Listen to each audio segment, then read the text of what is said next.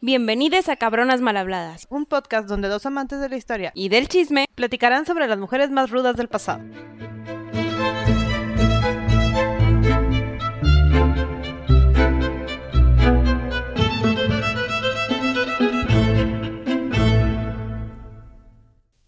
Gaby, hola de nuevo. Bienvenidos a la parte 2. Muy bien, ahora voy a hacer un Resumen express. super resumen express nada más para estar listos para esta segunda intensa parte que viene la parte Ahora más sí, intensa. la Si- si lo primero se les hizo intenso, todavía falta mucho jugo que sacarle. Este, entonces, tenemos a Juana, ya tiene cuatro hijos, tres están en Flandes, uno está en España con sus abuelitos Isabel y Fernando. Desgraciadamente ya estamos en el año 1504 donde Isabel de Castilla, la grandiosa reina, muere y Juana ahora es la reina de Castilla. Y vamos camino a ver cómo nos coronan. Así y que sí. Sí. Y aquí, acuérdense, ya hemos tenido como uno o dos episodios de, a- de arranques de, de, de ira de esta Juana y también de, de estar muerta de hambre y todo eso. Entonces ya nos empiezan a considerar como Pues sí, locas. histéricas o que estamos locas. Lo cual no nos gusta la palabra, como ya dijimos, pero así es como se les clasificaba en la época. Los dejamos con la segunda parte. Hola Sandy. Gaby, hola. Vamos ahora sí. ¿Dónde nos quedamos en el capítulo anterior? Muy bien. Entonces, este, ya estamos de regreso, o sea, vamos, Vamos de a regreso a Castilla. A que nos Sí. coronen porque perdimos a, a mamá Isabel. Porque mamá Isabel en el testamento puso a Juana como su heredera. Sí quería. Ella dejó la cláusula. Fue súper inteligente. Ah, es, creo que es un ar- arma de doble filo. Porque dejó un si quiere, si no, el regente es Fernando. Ajá. Si quiere, pues ya puede ser ella. Y ahí es un hueco legal muy complicado. Sí. Y la realidad es que Juana no quería. Pero No, como no quería. quiera, pues se tiene que ir. Te chingas, Juana. Sí. Reinas Castilla. Te vienes para acá a Castilla. Entonces, este, en 1505, eh, se, pues empiezan este viaje hacia Castilla. De hecho, Felipe ahora sí ya se sentía mucho más poderoso en decir yo voy a reinar. Eh, cuando llegaron a Castilla, de hecho, en el funeral, este Felipe literal agarró la espada. ¿Se acuerdan en el capítulo de Isabel cuando Isabel agarró una espada y se proclamó Sí, reina? La justicia. Bueno, Felipe agarró esa espada y dijo, nosotros vamos a ser reyes de España. O sea, hazme el wow, favor. wow, wow. ¿Tú qué? ¿Quién Tú es? eres, tú eres, ¿cómo se llama? El del, cuando tu esposa. consorte. El consorte. Tú eres el consorte, ¿tú qué? ¿Tú qué crees? Sí, tú ni, ni toques la espada, es más.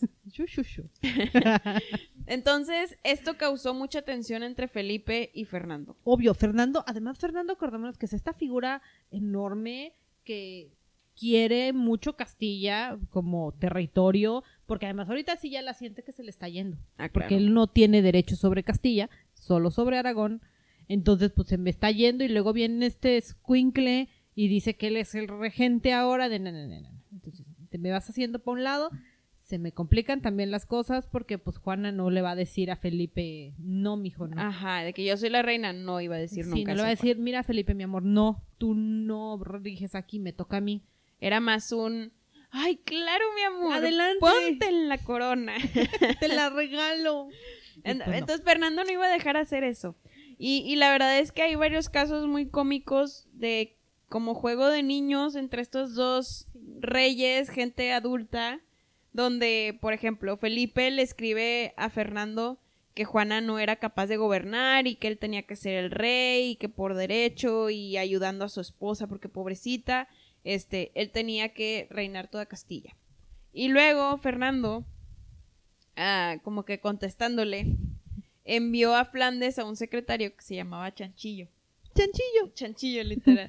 para que, para que Juana pudiera firmar una carta diciendo que él Tu iba a ser el, ajá, el gobernador, porque así lo quería su mamá Isabel. Sí, sí. Y bueno, Felipe, en su acto, en su actuación muy madura, lo que hizo fue que agarró al pobre Chanchillo. Ay, es que con ese nombre. Sí, no sé si era Chanchillo o Chanchillo, como quiera está, está, está chistoso Está el nombre. pues. Este, se enteró y lo agarró al secretario y lo encerró en una mazmorra por varios meses. Supongo que no le daba ni comida, ni luz, ni sol, ni nada, que el pobre chanchillo se quedó sin pelo. Entonces cuando, cuando regresaron a Chanchillo a Castilla y lo vio Fernando, ¿Tú quién eres? le dijo, oye, pues qué onda todo este show para quedarme sin pelo. Entonces Fernando lo remuneró mucho para hacer la equivalencia Dinero a a su cambio de pelo. Sí, y sí. Y, y ese fue uno de los casos de tensión y, Es que de eran niños- inmadurez de estos reyes, ¿no? Niños peleándose por la corona de una mujer que no quería ser reina. Seguimos mismo año, 1505. Felipe, porque él sí podía ejercer presión sobre Juana, la, pues, le- la hizo que hicieran una carta donde especificaba que ella tenía buena salud mental para reinar, entonces eso iba a quitar del A poder a Fernando. Y bueno, Y sacan que- a Fernando un ratito Ajá. del territorio porque pues no era... Pues no le tocaba porque Juana estaba cuerda y Ajá. podía reinar aún estando lejos. Y cuerda en- en- entre comillas, ¿verdad? Porque tenía muchos problemas este, de depresión y de todo eso que chance la hacían incapaz. Aparte que ella no quería. El- eso es lo más o importante. sea, ella no quería. Para mí ese es el dato más importante. Más allá de si estaba cuerda, loca, histérica, lo que fuera. Ella no le interesaba la política. Ajá. Ella solo quería estar con su familia, con el amor de su vida. con sus hijos y Felipe. Exacto. Correcto.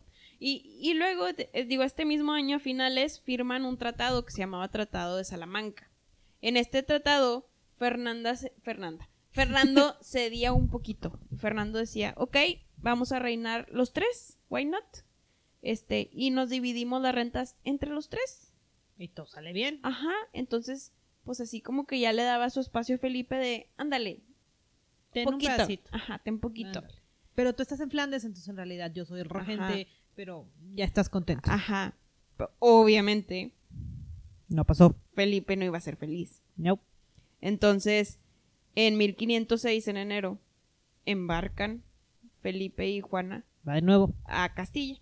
Porque ahora sí queremos sacar a Fernando de Castilla, lo queremos. Adiós. Este, tú. Shushu a tu Sí, reino. Ajá. Lo que pasó aquí también es que como que, como también se fueron por mar, como siempre, y en todos los viajes en los que viaja Juana, hay una gran tempestad. Y aquí es donde a Juana ya se le nota un poquito más la los problemas de depresión y, y como que arranques de ira. Sí. Y, y también él a veces se desconectaba, ¿no? De, de la realidad. Y, y- y lo que pasó fue que en esta tempestad perdieron muchas flotas y todo, y ya casi, aquí todavía más feo, el barco de Juana ya casi se hundía. Sí, tuvieron que ir a encallar a algún lugar Ajá. a tratar de sobrevivir y volver a conseguir suministros, Sí, barcos y todo lo demás. Y, y aquí el comportamiento que le vieron a Juana, que las damas fueron las que más se sorprendieron, fue que ella estaba lo más tranquila del mundo. Entonces imagínate, todos estaban rezando y tipo la película del Titanic, ¿no? De que todos corriendo, rezando, durmiendo, o sea, intentando dormirse para no o matarse o lo que sea. Ella se estaba arreglando y estaba pidiendo ella ecuánime, Ajá. perfecta de no pasa nada. que le pusieran su mejor vestido, que la pintaran y todo, todo porque ella quería de, no sé, si mi barco se hunde, yo quiero que sepan que yo soy reina de Castilla. Entonces, wow, o sea, estás hablando de una persona que tiene achaques de ira, donde deja de comer y todo, y en estos momentos tan intensos donde sí debería de tener un achaque de ira, es la persona más tranquila del mundo. En Entonces- ecuánime completamente, ella, ella tenía toda la situación en control. Incluso cuentan que Felipe estaba hecho el manojo de nervios que, que pensarías que sería ella. Porque sus planes iban a derrochar. ¿Cómo se iba a morir él en el mar? O sea, no aplicaba crisis. El único lugar al que terminan llegando para sobrevivir es a Inglaterra. Teníamos una hermana ahí, Entonces eso nos traía beneficios. en teoría. Llegan a la corte de Enrique VII. Primero no los dejaban desembarcar porque siempre ha habido una relación medio extraña entre españoles y- e ingleses. Y pues como que no, no se llevan tan bien, los ingleses suelen ser más secos que los latinos, entonces pues no les encantaba y menos ahí alejados en su isla. Entonces pues bueno, convencen a Enrique VII de que los deje bajar porque también estar en barco implica enfermedades, pestes, todos los problemas que puede generar el mar. Entonces llegan, en- se encuentra con su hermana, con Catalina, Y fue como de, ay, mi hermana me va a ayudar, ¿no? Pero su hermana estaba subiendo su propia tragedia, tenía cero influencia, estaba tratando de sobrevivir en Inglaterra, ya medio hablaba inglés, nadie les enseñó. Yo no sé por qué a Isabel se le olvidó que tenían que hablar inglés. Porque pensó que el latín iba a ser más importante, amiga. Ok, sí, pero bueno, tienes un punto. pero sí, no era tan útil en este momento. Pero no todos sabían hablar latín. No, latín era como que súper... Era muy, es, que Noble. es muy complicado ese idioma. Sí, no, por eso se murió Sí. en el proceso. Entonces, bueno, llegan, sobreviven tantito, están tres meses en Inglaterra ahí tratando de recuperar el barco, la flota, la- los suministros para poder bajar otra vez a España. Y pues el mar tampoco se nos da tan bien. De hecho. Y las enfermedades hay muchas. Felipe sí es de mucho más débil ante las enfermedades, empieza a sentirse un poquito mal. Juana, ya dijimos que era un roble, entonces esa mujer nunca se enfermó. y seguimos avanzando en nuestro camino. Qué chistoso que, extraña. que súper bueno físicamente, pero en- Pues unas por otras. sí, pues sí, Unas por otras. Entonces, Este, Bueno, lo logramos y terminamos llegando a Castilla Sí, pues, casi un y- año después. Y como quiera, Felipe lo intentó alargar lo más posible, como que para que Juana no hablara con Fernando y alargar un poquito Sí. la plática y sí, tratarla de convencer, ¿no? A, a Juana de, oye, esto es lo más importante para mí, Felipe, entonces tú tienes que complacerme y cosas Sí, así. usó toda su influencia en contra de su papá, ahora sí que de abuelo Fernando. Ajá. pues no, no le sale tan bien. También Enrique VII en Inglaterra era bastante tacaño. Sí. Entonces le salía muy caro tener aquí a la reina de un lugar que ni mi aliado es. Porque la otra princesita que tengo aquí pues no me sirve de nada, entonces Ajá. pues De- hasta Catalina. me sale más cara tenerla aquí, Sí. entonces llévatela. Sí, O sea, pero bueno, no se la llevó. No, no, no se Catalina se, quedó ahí gracias, gracias Sí. este, a la historia. Y, porque, pues, sí, a la historia. Eh, Sí, bueno, esa, esa ya tendrán sus propios capítulos, Sí. Catalina, porque también sus tragedias. y largo, igual que Sí. este. Digo, se los adelantamos. Pero ya, eh, llegan ahora sí a, a Castilla y en julio de 1506 firman la Concordia de Villafafil, Fafila. Villafafila.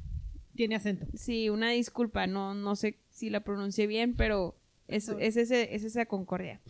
Y en esa concordia ya especifican que Fernando tiene que renunciar completamente a la gobernación de Castilla y se tiene que ir Y a ahora sí lo exilian completamente Ajá. a Aragón. Aragón. eh, y este, pues ya, se quedan Juana y Felipe.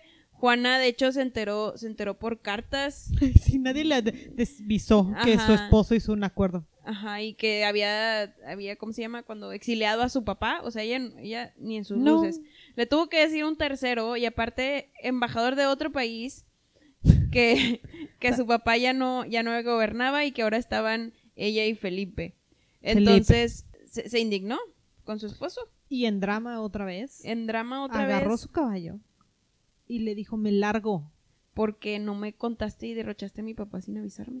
Sí, ¿no? Se fue al bosque sin comida, sin ropa, sin nada, porque se le ocurrió una buena idea irse así tal cual, porque, porque drama, porque pues así pensaba ella, es que, es que, wow, Para ella estaba haciéndolo bien y Sí. algo iba, alguien le iba a llegar a salvar, iba a encontrar una buena persona que le diera de comer, pero ella llevaba su caballo y su vestido. su presencia. Sí, era todo lo que llevaba y montó por días. Varios días, sí, de hecho se perdió como, como entre, yo creo que casi fue una semana, la verdad es que no me acuerdo mucho, pero sí fueron varios, y, y procuradores del gobierno fueron en busca de su reina porque obviamente no querían al Felipe Al extranjero Ajá, que viniera a reinar. Ajá. Entonces, por fin la encuentran.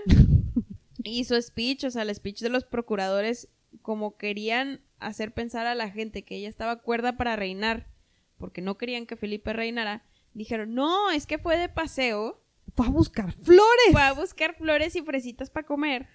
y entonces ella es súper apta para reinar.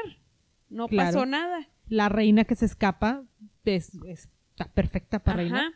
Este, en vez, es, es que aquí es donde queda el trauma de en vez de ayudarla, No, se la regresaron a su carcelero. Ajá, es lo malo. Y, y pues sí, pues Felipe nunca consiguió que la inhabilitaran como reina.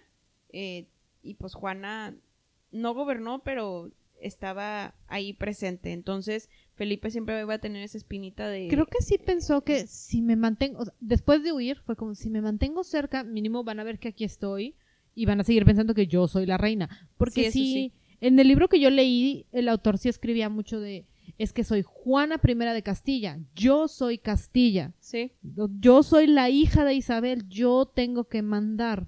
No sabía cómo, pero yo, le importaba más el título. sí. Como que... Y recaemos, más que el título y lo que sea, la atención. Era la atención, o sea, Sí. yo, yo soy la reina, pónganme atención a mí, ya, Mírenme, tú haz lo mírenme. que tú quieras y tú gobierna como tú quieras, Pero yo. pero yo, y me tienes que avisar a mí, Sí. porque Aunque tú Porque nada más pélame. Sí, porque pélame. Porque no seas gacho. Es que también Porque Felipe se pasó. Sí, no, porque si tengo, si tengo achaques de ira y tengo, de, o sea, y estoy deprimida y todo, pues pélame poquito, ¿no? Espérame. Es lo que te digo, Felipe le, le falló tantito porque nada más tenía que darle tantito amor. Atención. nada más de que, hola, ya llegué, ¿cómo estás? Mira, voy a decidir esto. Ah, ok, mi amor, síguele. Y ya, era todo lo que necesitaba. Pero no lo hizo. Y, y la enfermedad de Felipe fue empeorando, tristemente. Juana siempre fue muy buena esposa, entonces estuvo pegada a él, le daba de comer. De hecho, Juana estaba muy flaca porque... Sí, porque eh, también ella dejó de comer para atenderlo a él y no se le despegaba. Ajá, y, y ya por más trauma que fuera, pues, se esforzaba, de, comi- comía enfrente de nada más de, de Felipe para decirle, oye, mira, come, qué rico, tú come conmigo. ¿Cuál bebé? Mira, si yo como, tú comes. Pero Felipe no lo hizo y, y, pues tristemente por Juana, porque lo quería mucho, falleció el, en septiembre de, de ese año, de 1506. Dicen que Juana nunca lloró y regresamos al tema de los momentos en los que de- debes de perder la cordura. Ella, Ella era la, la era más recta roble. de todos. Entonces nunca mostró semblanza de duelo. Obviamente entró en algún tipo de depresión que le hizo actuar así, un shock. Pudo Totalmente un shock porque si yo lo cuidé, si yo recé, si yo hice todo lo que me dijeron que tenía que hacer para que se curara y de todos modos se murió y estaba embarazada. Sí, como porque siempre en los momentos más intensos ella está embarazada. Tristemente. De sí. aquí en adelante ya no, porque no, Ya no hay esposo. ya no hay Felipe que y le haga ahora más sí llegamos al, al último, al sexto bebé, Sí, Ya eh, no hay- a, ya no hay Catalina es- sí. Junior, otra. Catalina Junior. Junior, Junior. este, Y, y inicia esta temporada de duelo, ¿no? sí, es una época muy difícil y es parte del mito que existe sobre ella de que ella besaba el cuerpo de Felipe y que lo cuidaba y que dormía con él y que lo abrazaba. Todo Las- es falacia. Sí, o sea, no encontramos ningún tipo de registro que valide esto y lo que lo dice son escritos por Fernando o los escribieron años después. Son más para brindarle novela a la historia. Sí, para O sea, es- justificar el mote de, de loca, o sea, Sí. porque todos los demás arranques y todo lo demás, pues sí, sí era de temperamento complicado, pero para ya decirle loca, ya le pusieron la medallita de y además anda cargando a su esposo muerto por todos lados y lo abraza y lo quiere y lo adora. Ellos dis eh, la historia que yo leí decía que ella se enojó cuando embalsa- embalsamaron a Felipe porque dijo, pues eso no se le hace un cuerpo, como por qué, pero bueno, gracias porque así lo voy a poder llevar a Granada sí. y ya va a empezar pues una peregrinación que ella hace de duelo. Que, que también esta peregrinación en, en películas y todo lo ponen como que duró años. Ah, No es cierto. Y que se vivió pegada. Esto duró meses. O sea, estamos hablando que fue entre diciembre de 1506 a abril de 1507 cuando van de Burgos a Hornillos pasando por Torquemada. Este. Y ya llegan ahí y ahí se quedó. O sea, ya. Sí, Sí, tenía su vestimenta negra, pero llegó en un punto en el que ya se pero la quitó porque era lo que una reina tenía que hacer, o sea, Sí, tenía que era parte, vestir el era luto. parte del rito. eran sus obligaciones, no era porque se hubiera vuelto loca. Tampoco creo, y, y los recuentos no lo dicen, como nos cuentan de iba toda haraposa y no se arreglaba y no se preocupaba por sí misma porque era una reina. O sea, por sobre todas las cosas era hija de Isabel de Castilla y tenía que mantenerse impoluta. Correcto. Pero bueno. Dramas. Ya. Llegamos a, Hornillos, digo, seguimos ahí en, en Castilla.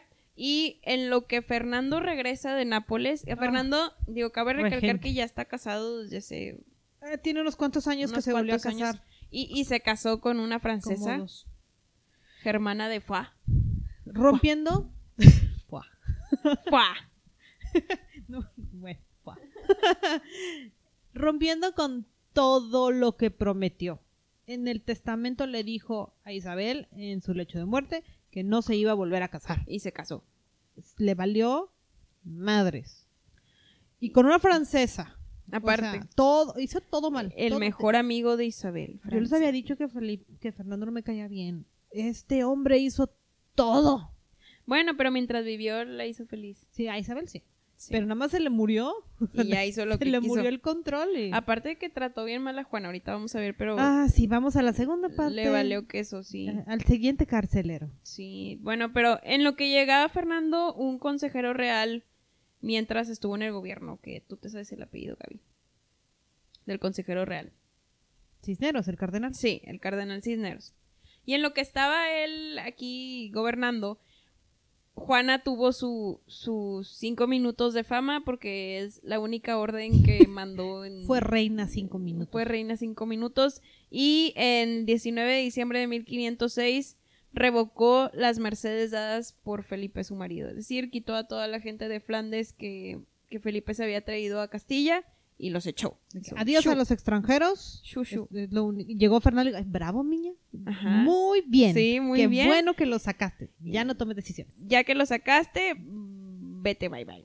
Entonces, ya después, este, llegamos a 1507, porque pues esto fue en diciembre, y hubo una peste muy fea, Toda una pandemia después. toda una pandemia después. A la cual sobrevivió. Ah, ella es muy fuerte. Acuérdate, ella fuerte.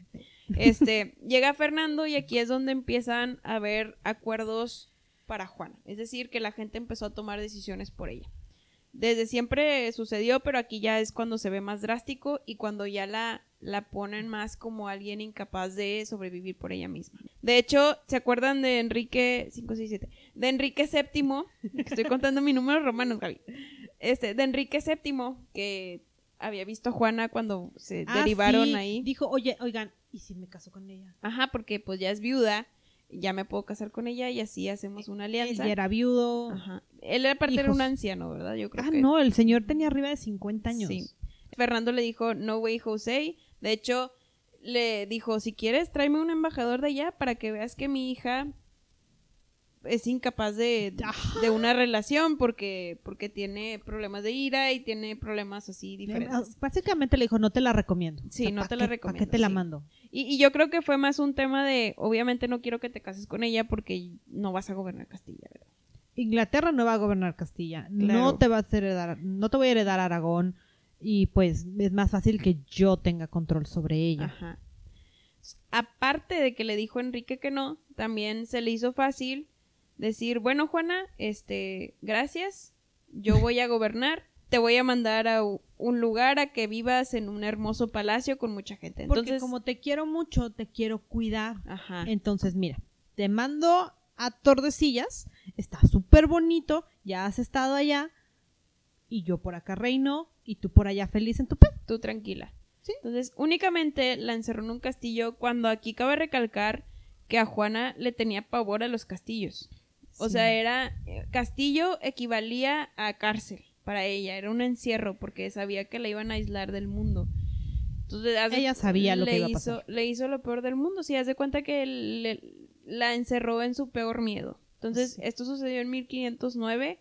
eh, se fue a Torrecillas a un palacio encerrado, no había muchas ventanas. Eran fortalezas. Recordemos que en esa época los castillos eran fortalezas para la guerra. Medi- medievalones. o sea, literal. igualito que con su abuela Isabel. ¿Sí? Las ventanitas estaban destinadas a lanzar flechas, no a iluminar los espacios. Ajá. Entonces se fue con entre 200 y 300 personas. Aquí está padre destacar cómo organizó este, este Fernando a la gente. Eh, por ejemplo, habían 14 damitas que acompañaban, que acompañaban a esta, ¿A a Juana? esta Juana 24/7 y la obligaban a hacer lo que no le gustaba. Entonces, literal, la obligaban a bañarse, la obligaban a vestirse, la obligaban a La rezar, obligaban la a ser obligaban un a ser todo. humano funcional. Sí, sí, pero O sea, estás, estás en un Ah. punto en el que estás súper deprimida y en histeria. Y imagínate que nada más te ponen a 14 personas a estarte friegue y friegue todos los días en Sí, vez son de 14 solo platicar contigo, porque nadie platicaba con ella. Yo me Ah, imagino que se desesperaban y era un te vistes porque te vistes y te jaloneo y, Y la, te- vesti- y la vestían, y la Sí. bañaban, y la hacían ir a misa, y la hacían todo. todo. todo. Y aparte de esas 14, tenían 24, se llamaban Monteros de Espinosa, que eran vilmente vigilantes. Entonces, lo que tenía era que esos 24 se rotaban para siempre estar dos en la puerta de Juana enfrente. Entonces, no tenían permiso de pasar a nadie.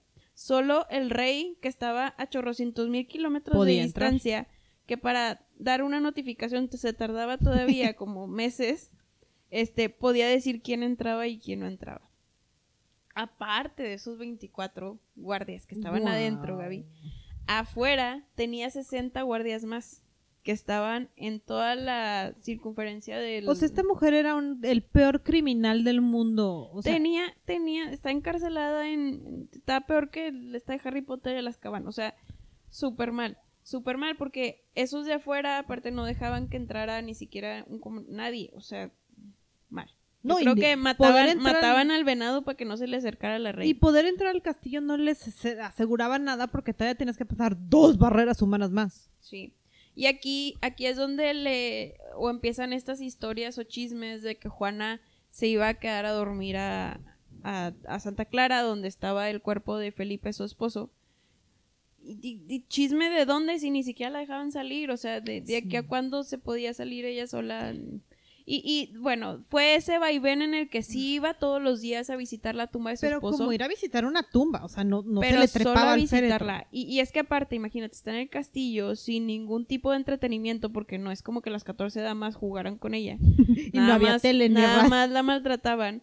Este, entonces, pues, ¿qué hacía? Pues voy a ver a mi esposo. Y muerto. era mi único consuelo, era la última persona que me quiso, o sea, Sí. entre, entre comillas, ¿verdad? Pero para ella. que yo pensé quiso. que me quería. Ajá, entonces es mi único consuelo, no tengo nada que hacer, no me dejas leer, si acaso nada más tengo mi Biblia y mi librito que me dio Felipe, que voy a hacer 24/7. Sí. Y en sus arranques, la mujer dejaba de comer, dejaba de dormir, dejaba de arreglarse, por más que la obligaran, De todo. dormía donde se le antojaba.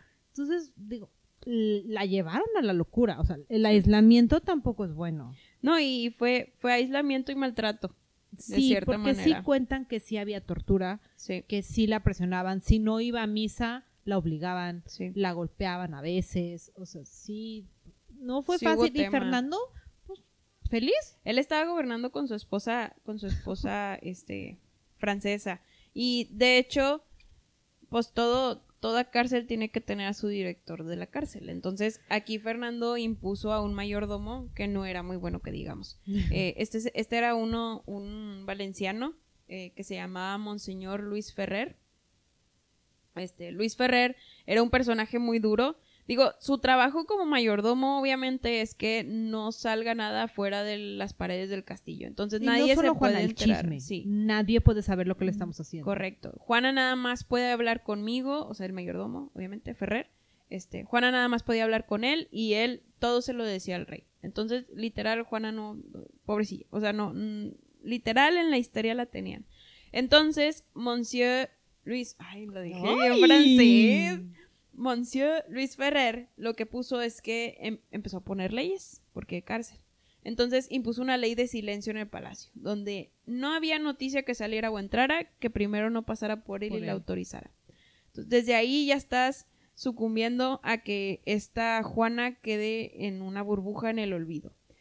Ah, es una persona que necesita atención, entonces ahí se la estás quitando. Igualmente, este, pues te digo, todo solo se lo decía al rey. Y, y lo que le decía no era bueno, literal le decía to- todo lo malo de Juana, de no se peina, que ya dijiste que tiene piojos, eh, no, ni se sabe vestir ni desvestir, este, habla sola y critica a la gente y les dice de que se van a morir, pero ¿Qué ganas de vivir puedes tener si te ponen en ese ambiente? Sí. Y hubo un comentario que le tocó mucho a Fernando, o sea, le tocó, me refiero a que le molestó, porque decía, yo Juana sí quise reinar, nada más que esperando a mi papá para que me ayudara a reinar, lo que hizo fue tratarme como perro. Así fue, así fue su expresión. Y, Entonces, y sí se lo hizo, porque ella sí quería aprender de su papá. Tal vez no quiso su curso express con su mamá, sí. pero de su papá sí porque sí lo admiraba. Hasta que le empezó a hacer todo lo que le hizo. Ajá. Y luego dijeras tú, bueno, yo estoy preocupada por mi hija, entonces la voy a ir a visitar. ¡Nunca! eso, nada Bueno, más la visitó vez. dos veces. Sí. En- estamos hablando que de 1509 hasta que se murió Fernando en 1516, solo la visitó dos veces. Una fue en octubre de 1509, que fue cuando la dejó. Este no cuenta como visita. La, la fue bueno, a es que la- la- acuérdate que se fue ella sola y luego Ah, eh, él fue. para asegurar que estuviera bien acomodada. Ajá, haz de cuenta. Y la otra fue en noviembre de 1510, pero ahí no llegó solo, ahí fue con la corte y con embajadores, nada más para que vieran que sí la trataba bien, porque ellos estaban preocupados de su reina, ¿no? O sea, los embajadores. sí. Chingados nobles, ¿por qué no fueron otro día? No sé. O sea, sí, tan preocupados, porque hubo otro intento de tratar de liberarla. ¿Por qué no fueron sin Sí, avisar? A decir, ay, mira, mi reina no está bien tratada, es- es- este regente va Porque para afuera". les valía que eso, todo estaba funcionando bien, entonces les Es que valía también queso. Fernando era muy buen político. Sí. Eso sí hay que aceptarlo. Era bueno en lo que Como. Felipe tenían buena labia. Sí, sí, era buena labia. Y como ya dije, eh, pues pocos años después muere Fernando en 1516. Pero- Este, Juana no se enteró de esto. No, claro que no. De hecho, Juana se enteró de pura casualidad porque a alguien se le salió y cuando se enteró dicen que se le olvidó.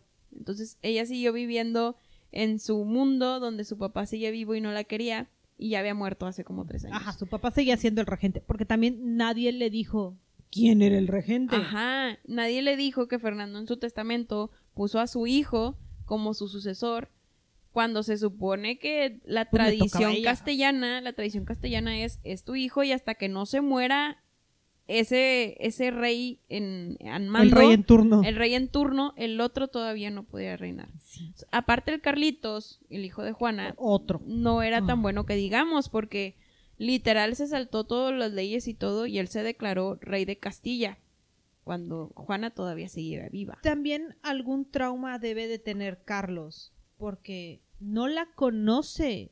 O sea, Juana se nos fue de Flandes cuando él era un niño. Lo educó más Felipe, si es que participó en algo, que ella. ¿Quién demonios era esta mujer encerrada en un castillo que todo el mundo me dice que está loca, que todo el mundo me dice que es cero funcional porque tengo que ir yo a ayudarla cuando Ajá. yo ya puedo reinar? Ya para estas alturas Carlitos tendría arriba de 16. Sí, de hecho. De hecho ya tenía 16 porque nació en 1500. ¿Ves? Entonces, o sea, ya era un adulto para la época. Sí. Él era perfectamente capaz de reinar todo el imperio. Sí. Pero bueno, fue fue fue duro, pero era mejor que Fernando. O sea, Ah, bueno, sí, o sea, no la conocía. Claro que no la conocía, pero nadie era tan cruel como Fernando. Sí, de acuerdo. Y, y bueno, el, el chiste fue que cuando ya Carlos empieza a gobernar, porque sí gobierna, Sí, sí. este, pues a Juana le intentaron hacer muchas cosas, entre ellos como que Carlos reformó un poquito a los mayordomos que estaban ahí, puso a alguien menos más light, este, que, que pues como quiera era una cárcel, pero era más light. Aquí lo que le hicieron y que está, está interesante el dato es que la intentaron exorcizar. Ah, sí, porque obviamente es, es que Sí. le falta Dios. Ajá. Y, y este mayordomo pensó una cosa extraordinaria, Gaby. Ah, Pensó en abrirle una ventana. las ventanas son buenas. Sí. Entonces en el castillo donde ella comía abrieron una ventana enorme para que pudiera ver el jardín. Porque no se les ocurrió que chance viendo el jardín podría mínimo ella tener cierto entretenimiento y ayudarla a que no tuviera tanta ira en su ser y tanto cambio de humor. Pero bueno, el al año siguiente, o sea, de mil, estamos en 1516, en 1517, Carlos y Leonor visitan a su mamá. Ah, porque olvidamos mencionar que sí estaba sola, pero tenía a Catalina. Ah, Tenía la última criatura, Baby Catalina. último que le recordaba a Felipe. Pobre baby Catalina, porque pues con su mamá en ese estado, sin quien le educara, sin quien le enseñara, pues era como un corderito. O sea, Sí, vivía encerrada. De hecho, dicen porque su cuarto estaba al lado del de... Ah, sí, y solo podías entrar a través del. Ajá, entonces siempre tenía que ver a su mamá. Ajá. Y, y estamos hablando que en 1517 la criatura ya tiene nueve años. o sea, ya, ya, yo me acuerdo que, que me pasó a los nueve años. Entonces, ha de haber sido una época O muy sea, traumante. La infancia más traumante de ver a tu mamá en esas condiciones. Sabes que eres prisionero de tu abuelo y de tu hermano. No conociste a tu papá. ¿Y quién me educó? O sea, Ajá. ¿quién le Deja ayudó a tú. Catalina? Y supongo que ni siquiera se había dado cuenta, porque cuando ya llegaron Leonor y Carlos a visitar a su mamá, fue cuando se sorprendieron de, oye, pobre hermanita mía. Como que se acordaron que hubo otro bebé. Sí, yo creo que ni, ni de haber sabido. No se acordaban, o sea, nada más fue como de un, ah, mira, hay Ajá. otra. Ok, Sí, entonces el objetivo de ellos dos era que Juana firmara un tratado donde renunciara al poder, abdicara del trono para que Carlos lo pudiera tomar ya ahora sí seriamente. Y no. Pero no, no pudo suceder, pero dijeron, bueno, mínimo vamos a hacer una buena obra ya que no conseguimos lo que queríamos y vamos a llevarnos a esta Catalina, pero lo hicieron de la manera más dramática del mundo, Gaby.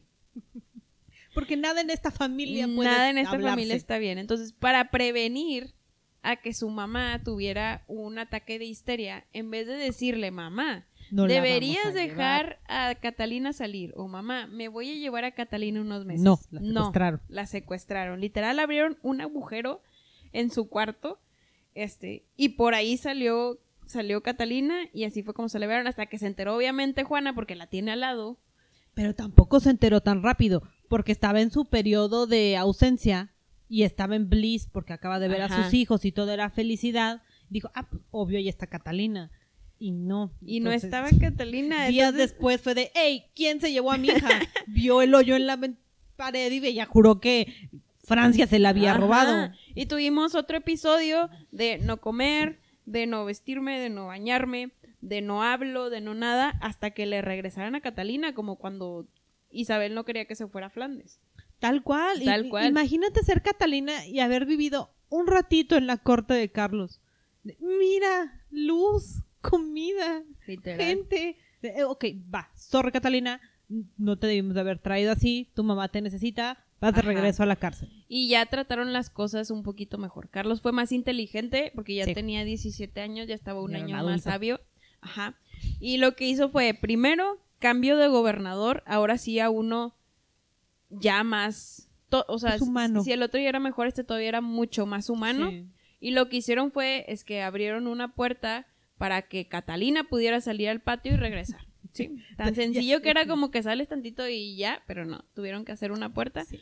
Y así también ya no tenía que pasar por el cuarto de su mamá para ir a su cuarto, entonces ya mínimo se podía mantener un poquito alejada. Eh, Tenía tantita independencia, a ella ya la dejaban hablar, ya, ya le daban dinero para que comprara mínimo un juguetito u otro. ya la podían educar porque Sí. también sí iba a ser una reina en algún momento, entonces había que empezar a educarle y íbamos bien tarde. Que Sí. Juana como que no le echó tantas ganas. de hecho. Pero fue una gran reina en, en su futuro. Ah, sí, ella sí. Va, entonces, ya que sucede todo eso, ahora sí ya llegamos a este pues casi los finales, los tiempos finales. Entre comillas. Sí. Sí, Pero son ya muchos los- años, ¿verdad? Pero Al final de los eventos que nos cuentan y que están registrados. Ajá, es correcto. Ese- esa es la palabra. Entonces, este, de 1517 nos pasamos a 1524 cuando Catalina se casa con ot- otra, otra, otra castellana, se casa con el rey de Portugal y se vuelve reina de Portugal. Sí, Este- Carlos hace una buena negociación Ajá. y son, es su primo. nieto, Gaby, nos, todos. digo, viendo todo este linaje y de todo lo que hemos platicado, me impresiona la cantidad de reinas de Portugal que Todas. tuvo Castilla. O sea, wow. Y todo empezó, o sea, no. Y todas te confunden. Es como que Le- Leonor también se casó Sí. con Portugal y luego Catalina también se casó con Y, Portugal. y las tías de Juana también se casaron con Portugal. O sea, no, todo muy mal. Pero bueno, esto fue en 1524. Entonces, a partir de 1524 es cuando Juana ahora sí se queda sola sin hijos, porque ya no tiene a nadie ahí que la acompañe. Y todavía, pues, los, los episodios de depresión eran todavía más grandes. Aquí sí ya empezamos a delirar poquito. Sí, y ya estamos en esos periodos de ausencia como su, como su abuela, ¿no? De me quedo sentada horas viendo al abismo y Pues digo, Y tampoco ya. había otra cosa que ver. ajá. Entonces, Este- pues, pues sí, ya ahora sí podemos decir que sí se nos fue tantito. Sí. O derivado de todo lo que le pasó, ¿verdad? O sea, tampoco fue de la nada que se empezó a tener sus periodos de ausencia. Ya no tenía ni una hija con quien hablar. Las damitas pues no sirven de nada. De vez en cuando la bañan para que no esté tan feo el asunto. Le mantienen la casa limpia. Pero nada más. Sí.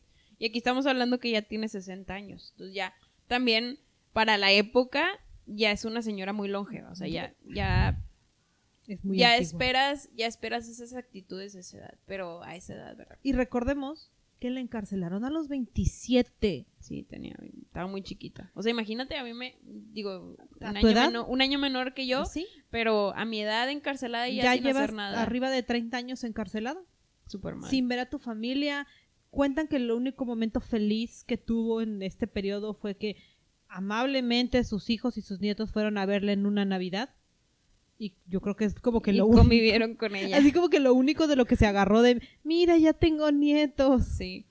Entonces, todos estos años se la vivió encerrada nada más una vez. Este pudo salir de, del parras, de- del palacio, del palacio de, de Torrecillas y de hecho fue porque hubo un brote de peste ahí mismo. Más pandemias. Ajá. Entonces entre 1533 y 1534 salió unos pocos meses de la casa, pero ni se crean que se fue a otra parte, no, ahí cerquita se, se empezó a mendigar, mendigar no, empezó como que a, como nómada.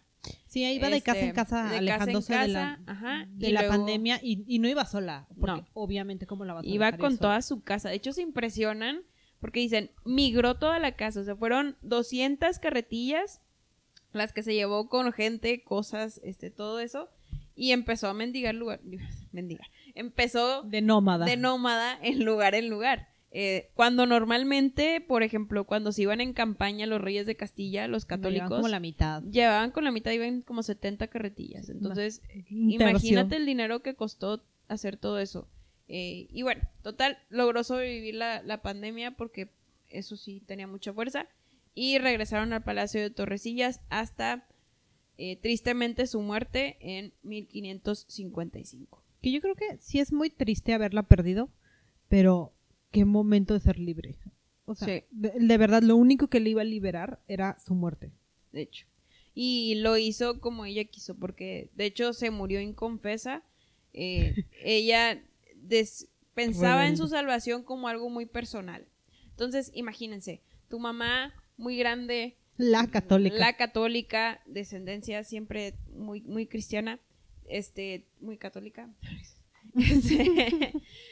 Pues, ¿Cómo no se va a confesar? Eso lo hacen los protestantes. Entonces, Carlos tenía mucho miedo de que su mamá no se confesara, porque luego, ¿qué va a decir la gente? Que la reina super católica no se confiesa y Sí. se parece a, a los protestantes de otras, de otras Sí, entonces, súper hereje el asunto. Ajá, esa es la palabra hereje. Este, entonces, pues como quieran, salió inconfesa.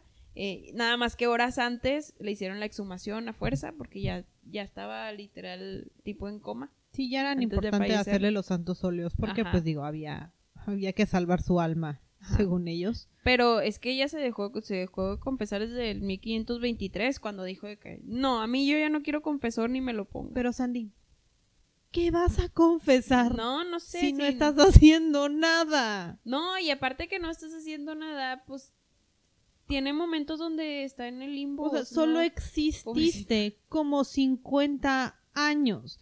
¿Qué esperaban que confesara? Que pensé mal de mi hijo. Porque me dejó aquí encerrada 30 me años. tocó el sol de la ventana también. güey. Ajá, o sea, porque no limpiaron mi única ventana. O sea, ¿qué va a confesar? Sí. Pero bueno, muere, este, muere en su cama al En lado un de un Viernes confesor en un Viernes Santo. Este, como dije, en 1555, un 12 de abril. Y se la llevan a Santa Clara eh, con Felipe. Con Felipe. Eh, y ya después, varios años después, en 1474, digo, 1574, se la lleva Carlos con su papá. Porque su a último Granada. deseo era estar en Granada Sí. como su mamá. Y si se acuerdan de los otros capítulos, Granada era la tierra prometida. Ajá. Entonces, pues tenían que estar todos juntos otra vez como familia, aunque fuera en esas condiciones. Y a Felipe también, porque pilón. Pero a- ahorita están, están en Granada. Porque es que acuérdate que Carlos, yo siento que lo veía como una fantasía de mis papás en el más allá que tanto se amaban. Sí. se quedan en, en la tierra prometida, porque acuérdate que Granada era Granada. Granada. Sí. Entonces, sí, sí, fue, fue una vida horrible. Sí, la verdad sí fue muy mala, pero deja tú, deja tú con la vida. A mí lo que me causa más, o sea, lo que me hace pensar más es qué hubiera pasado si la hubieran dejado reinar. Ah, hubiera sido fabulosa. O sea, que, que- porque ya era muy inteligente. Yo creo que si hubiera puesto tantita más atención en sus clases, si le hubieran dado su curso de política, porque sus otras hermanas, o sea, Catalina fue una cabrona. Sí, sí, o sí. sea, era buena como regente. Sí. Entonces simplemente a ella no le gustaba, pero si a ella le hubiera gustado y hubiera puesto tantita atención en sus clases de política, tenía el carácter de su mamá. Sí. Pudo haber sido grande. Y, y también ese, ese ímpetu por, por llamar la atención y querer atención, siento que hubiera sido grande porque también dicen que era muy buena con su gente, porque obviamente Porque quería quedar amable. bien y porque, porque quería que él dijeran que era buena y bonita y Exacto. linda. Entonces, imagínate todo ese, O sea, Castilla ¿Sí? le hubiera ido muy bien. sí, digo, Porque- en nuestros Eh, ah, claro, en imaginación, nuestro ¿verdad? sueño. Todo, todo esto es sueño, no Sí, es o sea, realidad. En nuestra suposición, viendo la forma en la que ella se desenvolvía, lo ecuánime que era cuando en situaciones de crisis, de verdad solo le faltaban ganas de gobernar Sí. Otro y- esposo y reunirse con la gente correcta. y otro esposo. Pero corrió por las flores. Se pudo haber escapado, Sí, pero, pero es que lo hacía para llamar la atención en algún punto. pero pudo haber llamado la de atención la en otro depresión que lugar. sufría. Sí, sí, eso sí. O sea, ¿y ¿cuántas mujeres, y en la historia si vamos a contar, los maridos se mueren, Ajá. Y se quedan solos. este no, porque sí era el amor de su vida, pero también si era tan inteligente, pudo haber manipulado un poquito más a Felipe. Era más inteligente Sí, que pero él. era más este tema de que en su educación la educaron para ser regente y no reina, entonces no le, no le fungieron ese carácter desde chiquita de tú tienes que gobernar, como lo hicieron con, con la hermana mayor, Isabel. Ajá. Y eventualmente sí- con Catalina, Ajá. que también, a mí me da mucho conflicto hacer el, con- compararlas. O sea, a Isabel le dijeron, tú vas a ser reina. Y, o vas a influir en la vida de un rey. A Catalina le dijeron lo mismo. A ella no. porque ella, ella no puso atención. Sí, no. ¿Quién Porque- sabe? Todas tuvieron la misma Sí. educación. Sus hermanas fueron reinas. Se mantendrá en el incógnito. Por eso nos gusta tanto la En historia, porque nos aventamos estas sí, pláticas. Sí, estas pláticas. Digo, y está la otra que ya no voy a profundizar, pero ¿qué hubiera pasado si Juan no hubiera sido hombre? ¿Tú crees que le hubieran quitado así de fácil el poder? Ah, obvio no. No lo creo. No, y hay miles de reyes locos Sí. que también. Millones, ¿cuáles miles? Millones, casi todos estaban locos. Sí, la verdad, en, en reyes sí, en los que ocultaron sus arranques, Sí. que Tenían los mismos, los mismos temas de histeria que pudo haber sufrido Juana, los tenían ellos. Y ellos no les quitaron el poder, no los obligaron a quedarse encerrados, no nada. Entonces, pues ahí es donde llegamos a que pues las injusticias vez, de la injusticias de la historia. Que vamos a ver en muchas otras historias que les Muchas contemos. otras mujeres que sufrieron Ajá. por hombres y sobre todo ella, todos los hombres en su vida, a todos los hombres que amaba le hicieron algo malo. Sí.